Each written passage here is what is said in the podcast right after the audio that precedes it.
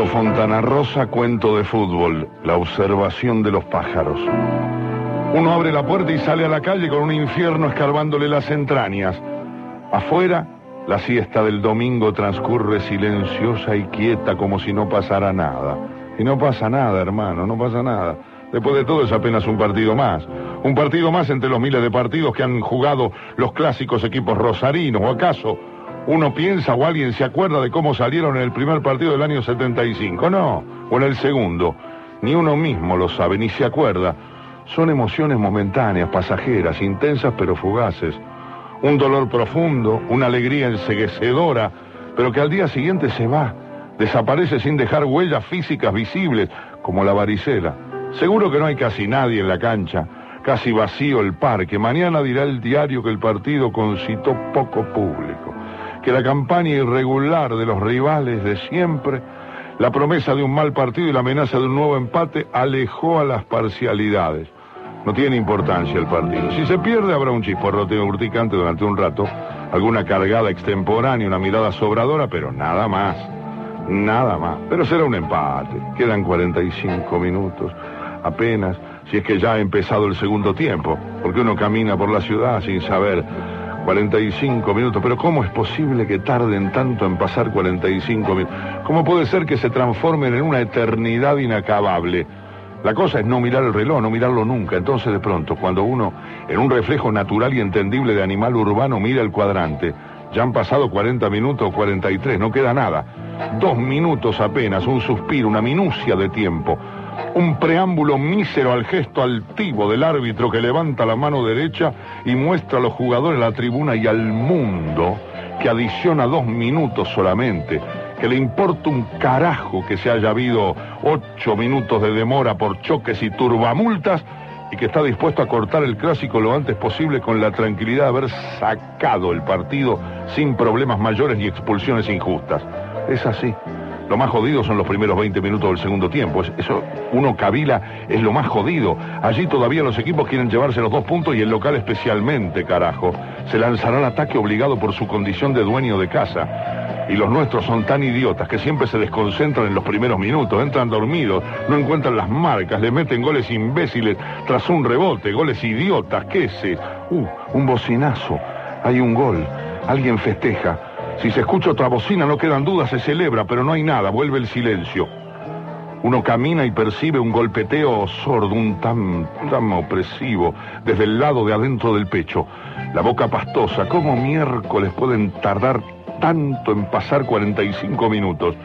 Si uno va a comer, por ejemplo, o a tomar un café, y está el Pepe ahí charlando, mirando a la gente, distraído, y de pronto cuando mira el reloj ya se ha pasado más de una hora, ¿Cómo es posible esa diferencia de densidad en el tiempo?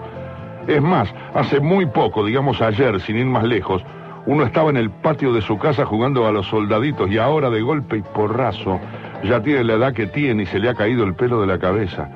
Hace horas prácticamente se reunía con los compañeros de la secundaria festejando la finalización del quinto año, estrechaba la mano de Podestá, jodía con Carelli y de pronto en un soplo está aquí, caminando por las calles del barrio como un prófugo como un linjera, como un fugitivo, tratando de que pase de una buena vez por todas este maldito clásico con el resultado que sea. Eso mismo, el resultado que sea, victoria, empate o derrota. Y, y te digo más, incluso derrota, porque la derrota cuando se acepta, cuando se instala, invade el cuerpo como una medicina amarga, pero, te digo la verdad, relajante, resignada lo que a uno lo destruye es la ansiedad, dos semanas, tres semanas, cuatro, esperando que llegue el día, séptima fecha de las revanchas, lo inapelable de lo indefectible, esa bola en el estómago que se va formando en los comentarios previos durante el partido con Vélez, durante el partido con Ferro, durante el partido con Boca en torno al clásico que se acerca. La fiesta de la ciudad, justamente, ¿por qué no se van al demonio con la fiesta de la ciudad? Feliz, feliz es ese perro que cruza la calle se oyen incluso las pisadas acolchadas de sus patas sobre el empedrado. Tal es el silencio de la siesta. No sabe nada de fútbol ese perro. No sabe nada del clásico, no le importa nada el resultado. Y eso, uh, alguien gritó. Sí, alguien gritó. En una casa cercana se elevó un grito, hombre o mujer. Si es mujer puede ser que no haya pasado nada, un reproche a su hijo tal vez. Si es de un hombre puede ser un gol. Aunque hay muchas mujeres terriblemente fanáticas, es más, son las peores con las cosas que les gritan a los jugadores en la cancha. La casa es humilde, pará. puede ser gol de central. Bueno, el barrio es un reducto canalla. Pero ahora está todo muy mezclado. Antes los verduleros eran de central y los oligarcas eran leprosos. Pero ahora uno ve unos conchetos que son canallas y unos grones impresionantes que son leprosos. Se ven incluso niños con la rojinegra muchas veces. No hay seguridad, por lo tanto, de que ese grito de alborozo provenga de un centralista. De todos modos, no se repite. Uno mira hacia el entorno como un indio, olfatea el aire, para las orejas, gira la cabeza buscando indicios en el aire. No se puede sufrir tanto. Tal vez sea mejor ir a la cancha, porque uno está allí in situ, en el lugar de los hechos, enclavado en medio de la popo mirando lo que pasa sin necesidad de adivinar nada ni que se lo cuenten. Pero hay que ir temprano cuando empieza la reserva y pararse y sentarse y pararse y sentarse y parar. Cada vez que hay una situación de gol hasta que al fin se paran todos para siempre y se termina la historia. Hay que estar más entrenado que los jugadores, carajo. Estrujado además por la multitud bajo el sol inclemente del verano y ver el insufrible espectáculo, por ejemplo, de los lepras cubiertos de banderas gigantescas saltando y gritando como demonios en la bandeja de enfrente. Porque no se puede ir a las plateas y correr el riesgo de quedar sentado junto al enemigo. Y después la otra, la verdad, de visitante en la bombonera, el gasómetro monumental, es muy probable que te ganen. Históricamente ha sido así. Y el regreso es duro. Lo peor es la radio. Es mucho peor que ir a la cancha. Es como pelearse con un tipo en una habitación oscura. Los relatores asumen la responsabilidad frente a los oyentes. Y más que nada frente a sus anunciantes de dotar de dramatismo al espectáculo, esa verdadera fiesta del fútbol rosarino. Por lo tanto, los remates siempre salen rozando los maderos, las atajadas siempre revisten la condición de milagro. Los ataques en profundidad despiden invariablemente un definitivo aroma a gol. Hay que guiarse entonces por el estallido de la tribuna, allá en el fondo, el rumoreo de la indiada como telón de fondo del tipo que transmite. Uno escucha el uh que se transforma en ah cuando todavía el relator no ha alcanzado a gritar que esa pelota se viene como balazo para el arco y uno ya entiende que nos salvamos de casualidad y que volvimos a perder una ocasión irrepetible. Uno escucha el estallido lejano cuando el tipo aún está anunciando que llega al centro y ya sabe que el grandote de ellos saltó y te la mandó a guardar. En la cancha al menos uno ve dónde está el win, dónde fue esa pelota y a qué distancia real del arco se desarrolla la jugada. Aunque también está el recurso de escuchar otro partido y esperar la conexión con Rosario, ¿no? Por ejemplo, River San Lorenzo, que conectará cada momento con la emoción que se vive en el Parque de la Independencia, en otra edición de uno de los clásicos más antiguos de nuestro fútbol. Pero allí la cosa suele ser peor. El corazón está inerme ante el sablazo fatal de la noticia. Antes, por lo menos, con Fioravanti, un caballero de la radiofonía deportiva, alguien te anunciaba, atento Fioravanti, informa dobleta y compañía para subiros, uy. Atento Fioravanti, llamaba un tipo. Entonces uno se agarraba de las almohadas, por ejemplo, si estaba tirado en la cátedra, daba una vuelta carnero sobre la cama mordía la sábana y aguardaba como un tarado, como un cordero ante la destreza final del matarife, el golpe artero. Podía ser que llamaran desde otra parte, supongamos desde Platense, Manuela Pedraza y Kramer después de todo, o bien desde el estadio de Atlanta para anunciar un gol de un ignoto puntero izquierdo. A veces uno, antes, un segundo antes, percibía detrás de aquel llamado cobardemente anónimo el corto e inusual estallido del público de algún público más parecido al sonoro griterío de los locales que al apagado de los visitantes. Entonces intuía, detectaba, temía que el llamado fuese desde Rosario. Y para colmo Fioravanti demoraba la conexión comentando preciso y atildado que en esos momentos los bravos muchachos azulgranas estaban armando la barrera, la empalizada, el valladar, el muro de contención. Pero aquel anuncio, el atento Fioravanti alertaba el espíritu, prevenía la psiquis y disponía el terreno para recibir el dolor supremo o la alegría enseguecedora. En cambio ahora no, ahora de buenas a primeras descaradamente en las radios, en las transmisiones crudamente, ferozmente, un desaforado se mete en la transmisión y grita ¡Gol de boca! Y a la mierda. Uno queda aterido, trémulo, abofeteado, pensando que en esas tres palabras pudo haber cambiado el sentido de una vida, el eje del movimiento del mundo y el sentido mismo de nuestra existencia sobre la tierra. Por eso, por preservación, tal vez uno puede decidir que no quiere saber absolutamente nada sobre el partido, no quiere verlo ni escucharlo, ni siquiera enterarse del resultado hasta el momento exacto del pitazo final. ¿Por qué?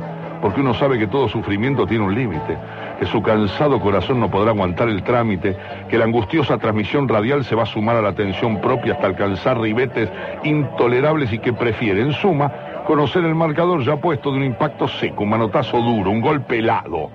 Sin embargo, encerrarse en un ropero en la piecita chica de la terraza puede ser ocioso. El sonido radial es finito, incisivo, líquido y se filtra por las paredes. Usted conoce que su vecino suele estallar en un mugido estremecedor ante los goles. Y están también las lejanas bombas destruyendo, las bocinas. Una salida puede ser el cine. El cine es una opción, pero siempre habrá en la platea casi desierta el domingo a la siesta filas más atrás otro cobarde con una radio portátil incrustada en el oído.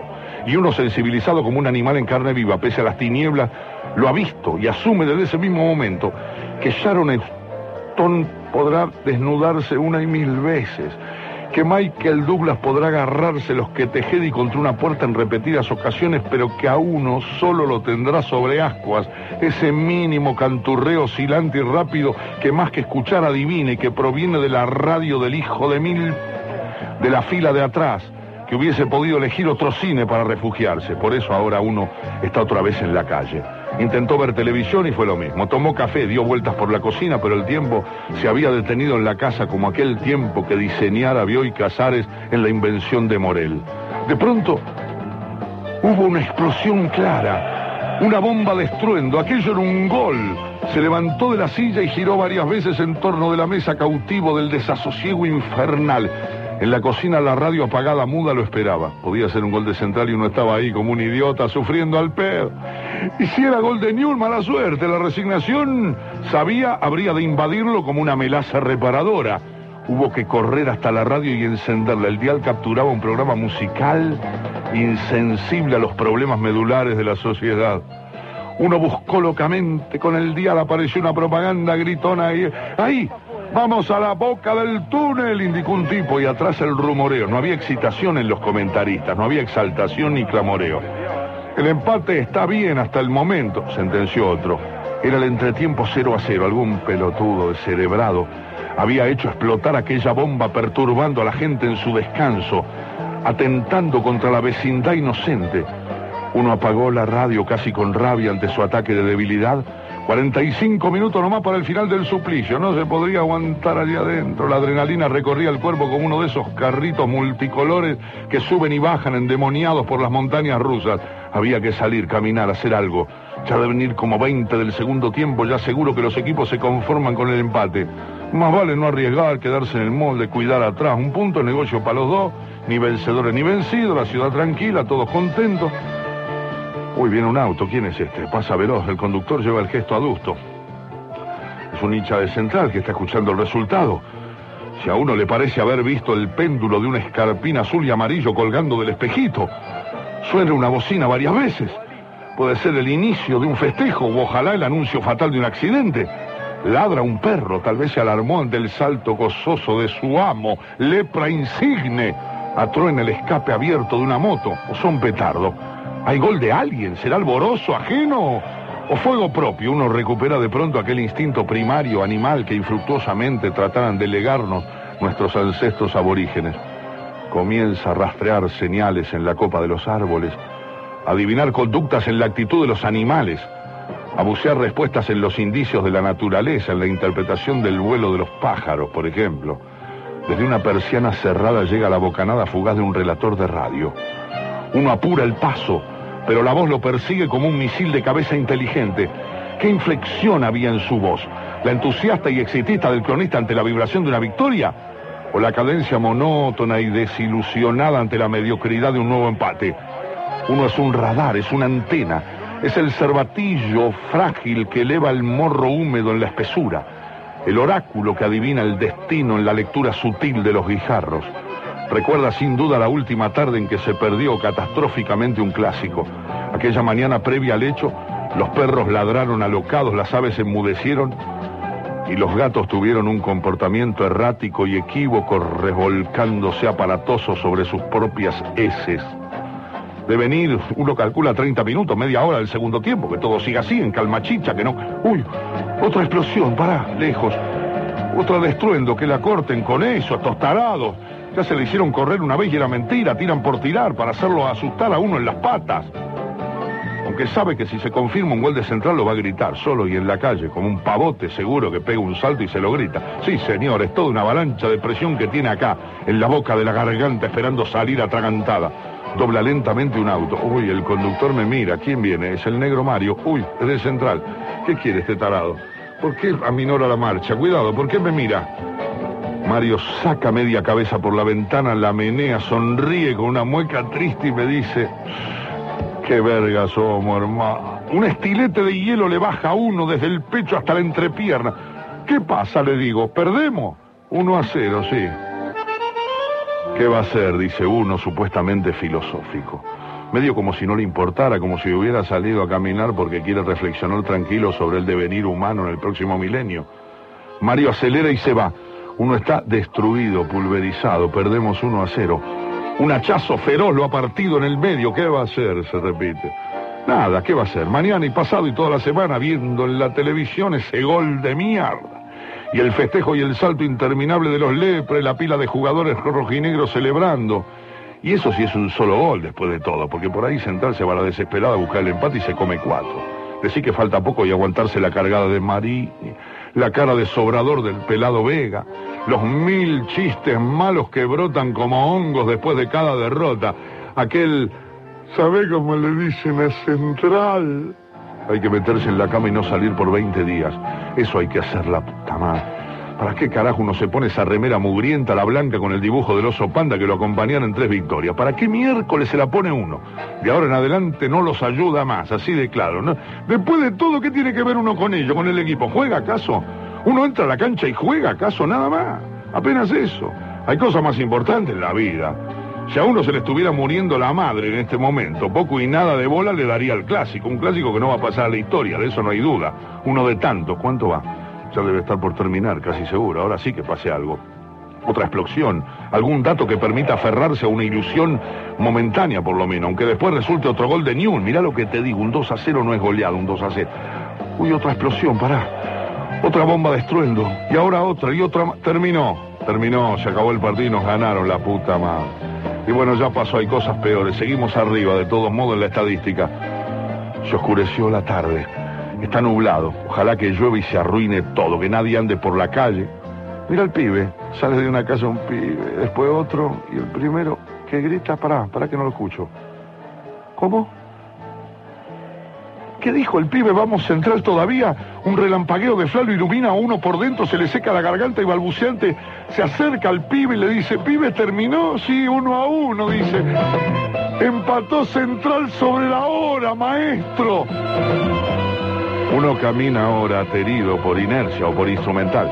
Central sobre la hora, carajo, central sobre la hora. No grita, no hace un gesto, no levanta la mano. El grito le explota adentro como una bomba de profundidad. Vamos los canallas todavía, parece mentira. Uno hubiese pensado que iba a saltar desencajado, saltar sobre una verja, treparse un árbol como un mono, escalar por un balcón hasta una terraza, pero no, no es para tanto, tampoco era tan terrible después de todo tal vez no tan importante, pero hay una sensación de lasitud, de calidez, de infinita paz interior que lo va invadiendo cordialmente. Ya está a una cuadra de su casa, tiene hambre, tiene ganas de ver a su madre, de estar con sus amigos, de acariciar la cabeza de los niños que juegan en la vereda, futuro de la patria. La tarde está clara, plena de sol y hasta más fresca. Uno se detiene un momento antes de entrar a abrir la puerta y cruza un par de frases con su vecina. Le pregunta por las flores que está regando, por la dimensión insólita señora que ha alcanzado la enamorada del muro, y comprende de pronto que esa vieja hinchapelota y mal llevada no es tan mala. Ah, por el contrario, es simpática. Entra por fin y basta el baño, antes de prender la radio para oír de punta a punta los comentarios finales. Empató central. Orina, se lava las manos, se mira en el espejo. Tiene más de mil nuevas canas en las sienes. Hay dos arrugas novedosas y profundas en la frente. Las ojeras se han tornado más oscuras. Uno envejecido, cinco años otra vez igual que siempre. Todo por un clásico apenas. Un partido de fútbol simplemente.